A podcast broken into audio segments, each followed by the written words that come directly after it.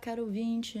Seja bem-vindo a esse brilhantíssimo podcast, que também é uma resenha, sobre o livro O Número Zero, de Humberto Eco.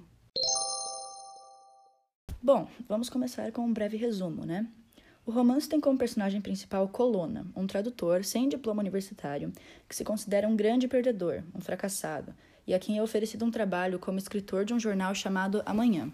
Porém, contudo, todavia, entretanto, o jornal é falso, já que seu principal objetivo não é informar, mas sim gerar polêmicas, controvérsias e manchar a reputação dos ricos e poderosos inimigos do comendador Vimercate, o patrocinador e criador do projeto. O romance é interessante e relevante por vários motivos, mas, pelo menos para mim, o principal é a maneira com a qual Eco consegue retratar a corrupção, as mentiras, a manipulação e a falta de ética no ambiente do jornalismo. Muitos críticos, inclusive, se referem ao número zero como um manual do mau jornalismo, e as mentiras são tantas que o próprio leitor acaba perdendo a noção do que é verdadeiro e do que é pura invenção de si meio. Outra coisa que me chamou a atenção foi o humor ácido e o caráter satírico da obra, tratando de um assunto relativamente sério, com o famoso deboche.